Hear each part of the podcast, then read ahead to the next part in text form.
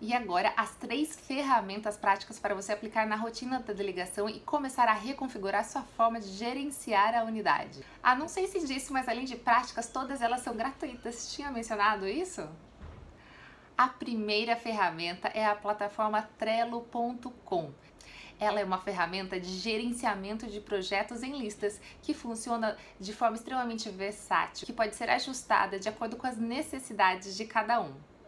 Você pode utilizá-lo para organizar as suas tarefas do trabalho, seus planos de ação, suas prioridades, as tarefas da equipe, monitorar as pendências gerenciais, entre muitos outros.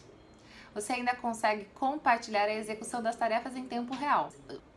Com as informações organizadas, lembra que eu disse antes? Você pode obter resultados muito mais rápido e tomar melhores decisões. A segunda ferramenta é o Google Forms, porque é fácil de usar e no cartório pode ser útil para você fazer análise SWOT com a equipe, fazer uma pesquisa de clima não identificada, fazer pesquisa de satisfação com o cliente, monitorar erros e falhas da equipe ou até fazer pesquisas esporádicas, como festa de final de ano para a equipe. Vocês querem churrasco ou jantar? Se você já percebeu a importância de coletar, armazenar e analisar informações sobre os seus clientes internos e externos, todos os resultados do formulário do Google irão te auxiliar na tomada de decisão.